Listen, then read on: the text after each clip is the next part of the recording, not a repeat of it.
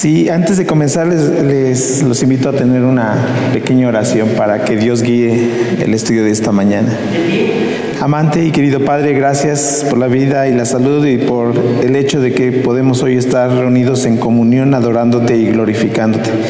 Pedimos que tu Espíritu Santo guíe el estudio de esta mañana y Señor, tus enseñanzas sean aplicadas en nuestras vidas, porque en Jesús lo pedimos. Amén, Señor. El día de ayer eh, observaba un programa que quizás ustedes lo hayan visto en Canal 11, se llama Sacro y Profano.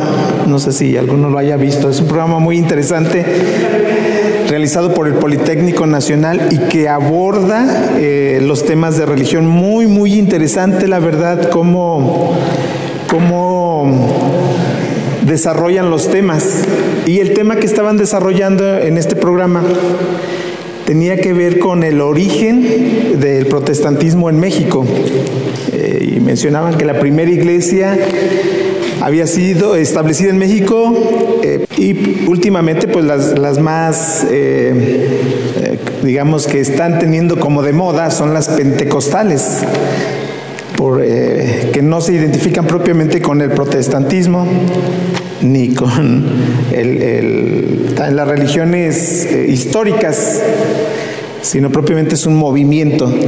Entonces, muy interesante lo que estaban mencionando y ahí hacían referencia a un tema. Preguntaba el, el, conductor, ¿cuánto ha influido estas religiones en el estilo de vida del mexicano?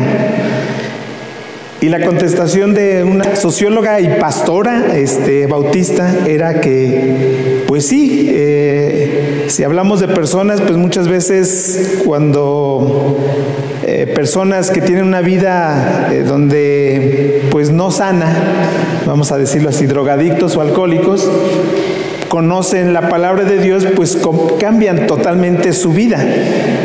Y ella podía decir, que esa es la manera en que estas iglesias están repercutiendo propiamente en la nueva identidad del mexicano.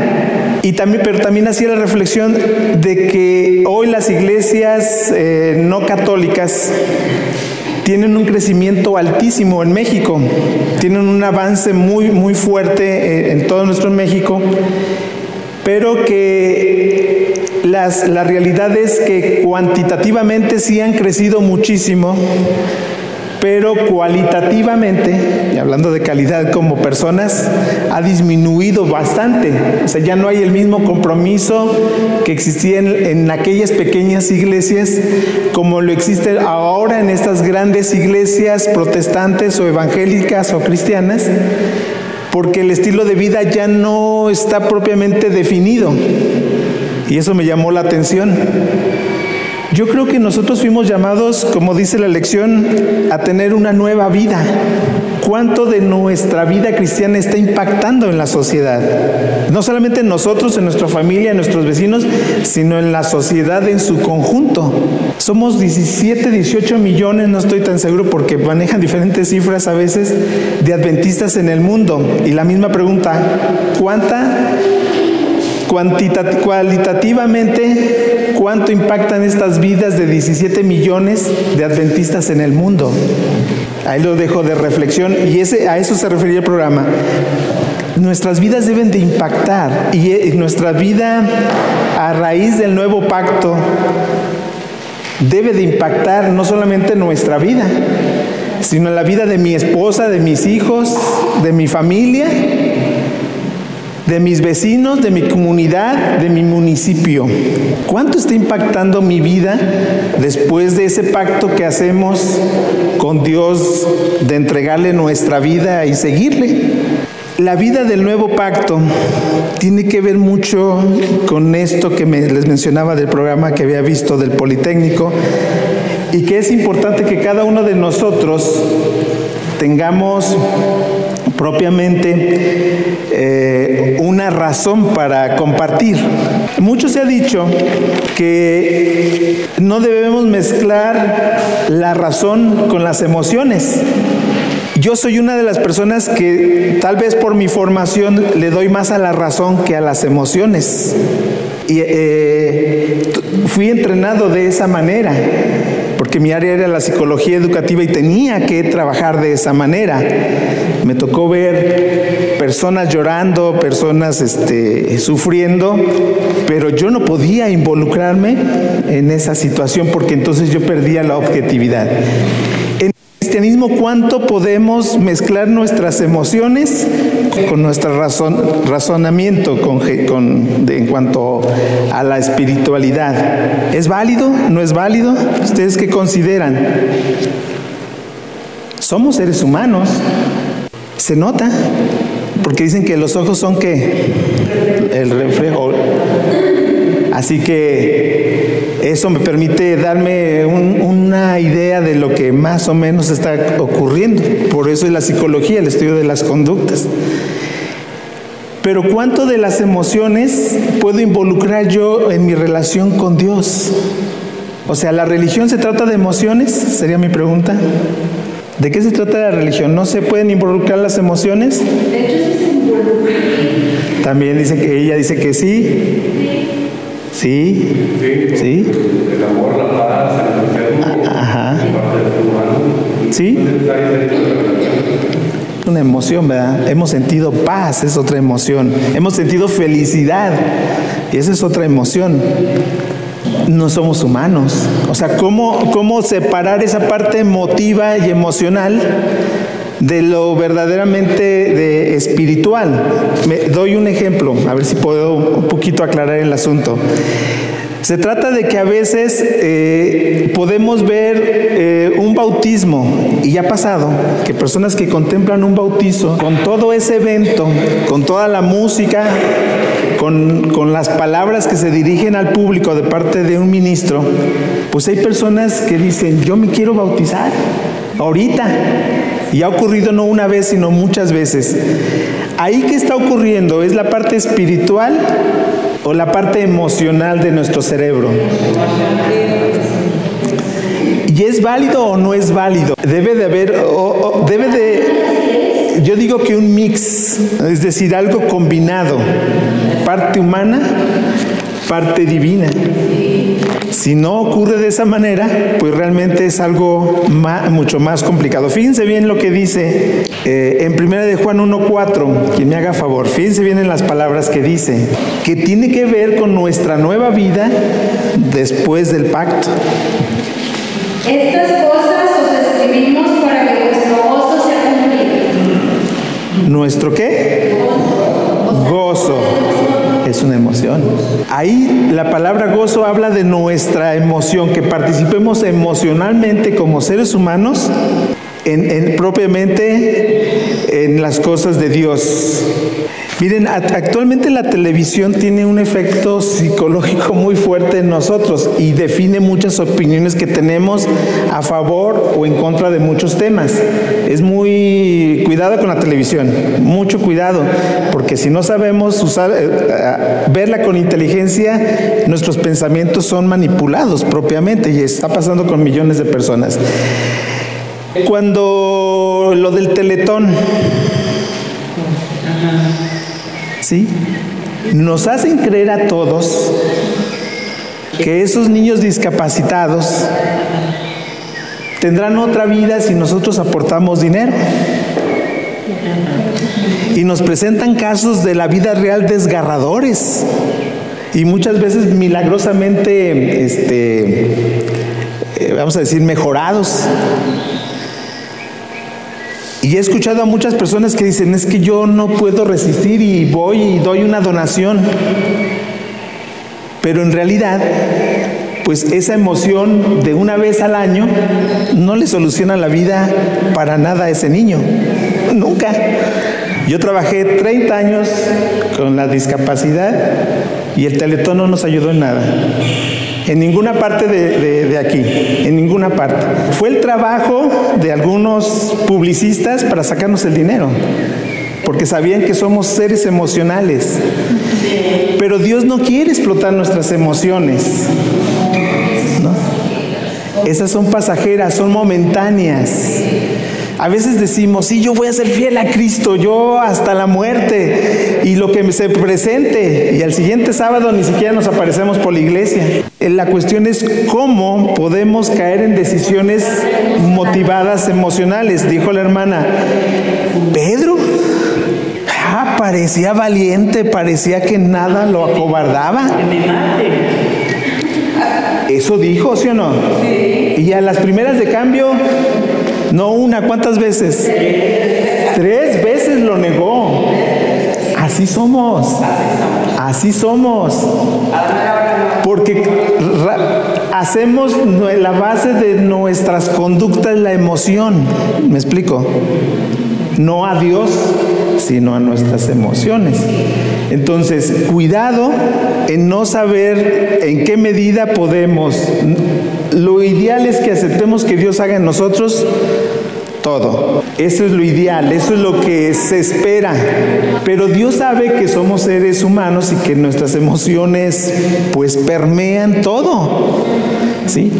Y Jesús sabe, o Dios sabe, que es posible que seamos como Pedro, que en, en, el momento que se venga una crisis, y les voy a decir cuán real es esto, que corrimos, no vino una pandemia y no corrimos todos, así de fácil. La organización adventista del mundo se desorganizó. Y tardaron meses en tratar de organizarse. ¿Por qué? Porque todos corrimos, todos. No hubo uno que no. Pero el asunto es que en general eso nos pasa. Hoy decimos, Señor, yo te voy a seguir, Señor, hasta el final contigo, mi Dios, lo que tú digas. Y nomás nos viene la primera crisis y adiós, ahí nos vemos. Hay que otros resuelvan el asunto. ¿No es así? Aquí el asunto es que el gozo debe de venir no de nuestro origen humano, sino el verdadero gozo que se refiere a este versículo que acabamos de leer, ese es el que viene de Dios. Ese es el verdadero gozo, hermanas y hermanos, el que nosotros debemos de vivir y que debemos también permear, es decir, compartir, dar a otros. Porque por eso yo les preguntaba, ¿cuánto de nuestro estilo de vida realmente impacta las vidas de otros? De mi esposa, de mi esposo, de mis hijos, de mi familia, ¿cuánto? Entonces, sí es importante que cada uno de nosotros entendamos esta parte y así como eh, en el caso de, de los apóstoles, ellos hablan de algo real. Los doce apóstoles son los únicos personajes que realmente estuvieron conviviendo con Jesús. Lo vieron, lo escucharon y lo tocaron, ¿sí? Y cómo refutar su experiencia. Ahora, para nosotros puede ser igual de vívido como lo fue para los apóstoles. Ahora lo vemos con los ojos de manera espiritual. No estamos en los tiempos de Jesús y vemos y en directo vemos los acontecimientos, pero espiritualmente sí lo hacemos. Si no lo sintiéramos así, pues entonces algo está pasando en nosotros. Pero en realidad como cristianos, como seguidores de Dios, nuestra experiencia es tan vívida que podemos verlo, podemos escucharlo y también podemos tocarlo. Y lo podemos hacer si realmente hay una relación con nuestro Dios. Así que esa parte emocional de los seres humanos, pues también es válida, pues comprende claramente que partiremos, en parte mezclaremos emociones en nuestra relación con Él, pero al final viviremos el gozo y la paz y la felicidad de Él, la viviremos plenamente. Muy bien, otro versículo, Romanos 8.1, por favor. ¿Qué dice exactamente ahí? Ya no hay condenación. ¿Pero para quiénes? Dice, para los que están en Cristo. ¿Y qué es estar en Cristo? Fíjense bien, eh, el tema aquí es, estamos libres, o sea, si yo les invito a que en un minuto hagamos una, una pequeña lista de faltas, a lo mejor si llegamos a 10 o más. Hacemos fácil una lista. Yo, yo, me puse a pensar cuando, porque es parte como de un ejercicio que sugiere por ahí, me puse a pensar, no, o sea, ayer, hoy, no, hoy, así. Eh, rapidito lo hice. Pero fíjense lo que dice el versículo. Ahora pues ninguna condenación hay para los que están en quién? Nada. Exactamente, pero ya no hay condenación si tú aceptas a Cristo. Ya no hay ninguna condenación. Y recordemos que es gracias a la sangre derramada en la cruz que hoy cada uno de nosotros podemos decir, ya no hay condenación. Señor, yo vivo contigo y tú vives en mí. Como cuando estamos en un equipo, bueno, los que en algún tiempo jugamos, el uniforme nos identificaba como parte de un equipo. O sea, si veíamos un color diferente, era un contrario, o sea, era, no era del equipo, ¿me explico?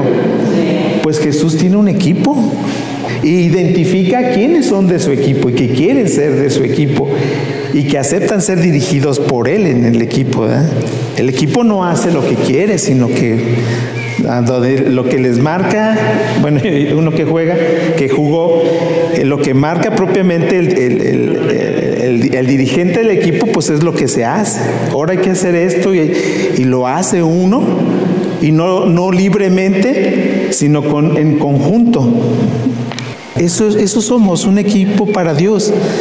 Pero obviamente nos tenemos que poner primero la casaca, la playera, que nos identifica propiamente como del equipo de Jesús. Y la otra parte no solamente ponernos la sino seguir las indicaciones de quien es nuestro máximo dirigente en esa parte, ¿verdad? Como decían, a veces Dios nos pide que hagamos cosas que no nos gustan y sí. Eso es parte de lo que tenemos que entender de este nuevo, de este nuevo pacto, que viene pleno propiamente de Dios, pero también somos libres ya de culpa. Y esto nos va a dar la oportunidad de vivir por la eternidad. La pregunta es, ¿en cuál resurrección quieres estar? ¿En la primera o en la segunda? ¿Todos quieren estar en la primera o en la segunda? La primera. Si muero, quiero ser despertar en la primera resurrección. Porque en la segunda va a ser el lloro y el crujir de dientes.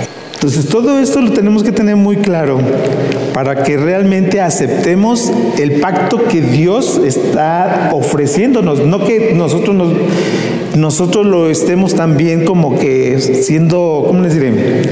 como que también nosotros ponemos nuestras condiciones, no, es un pacto que viene originalmente de Dios y a nosotros nos toca nada más aceptarlo. El que no lo quiere aceptar, que viva como quiera, pero no estará bajo ese pacto. Efesios 3, 17 al 19. Un nuevo corazón sería aquí el tema.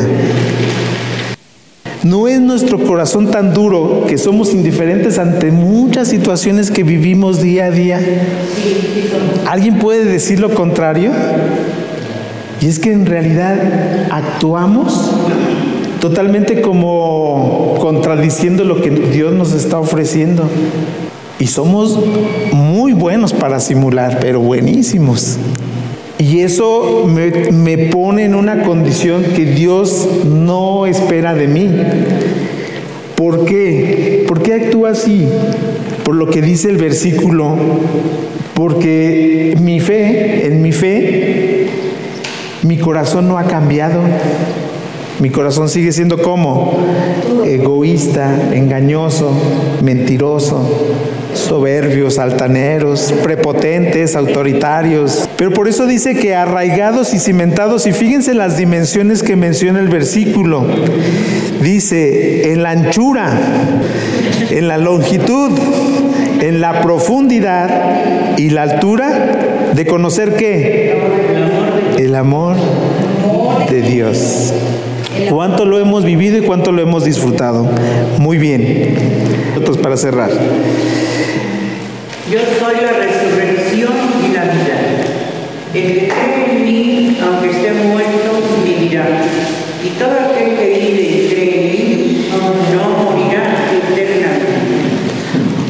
¿A qué se refiere propiamente este versículo? Pero Dios dice que el que cree en Él, aunque esté muerto, vivirá.